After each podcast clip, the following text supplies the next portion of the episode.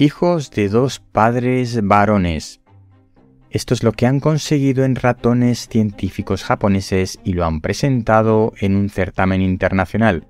A partir de células de un ratón macho, han logrado que perdiera el cromosoma Y, que duplicara su cromosoma X y a partir de ahí generar óvulos que luego han fertilizado con espermatozoides de otro ratón macho, los han implantado en hembras y han dado lugar a nuevos ratones.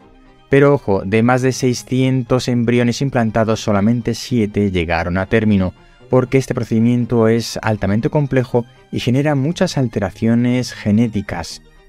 El objetivo de esto no es usarlo en humanos ni muchísimo menos, de hecho ya han dicho que de poder aplicarse sería a muy largo plazo, pero eso no es el objetivo de este estudio.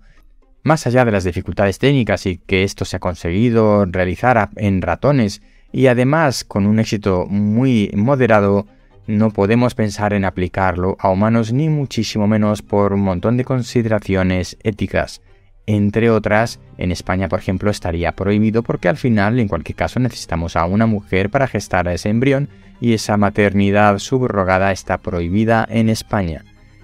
Es muy interesante el estudio científico, esperemos que lo publiquen pronto para ver cómo lo han realizado desde el punto de vista científico, porque podría tener algunas aplicaciones como por ejemplo aumentar la variabilidad genética en caso de poblaciones que están al borde de la extinción. Pero más allá de este caso práctico que a mí se me ha ocurrido, lo interesante es que han conseguido desarrollar un tipo celular a partir de otra célula diferenciada y en particular en este caso a partir de una célula de un macho han conseguido una célula reproductiva femenina. Hasta aquí el breve episodio de hoy del podcast El décimo hombre. Recuerda, soy Ignacio de Miguel y puedes encontrar este podcast en la red de podcast podcastidae.com.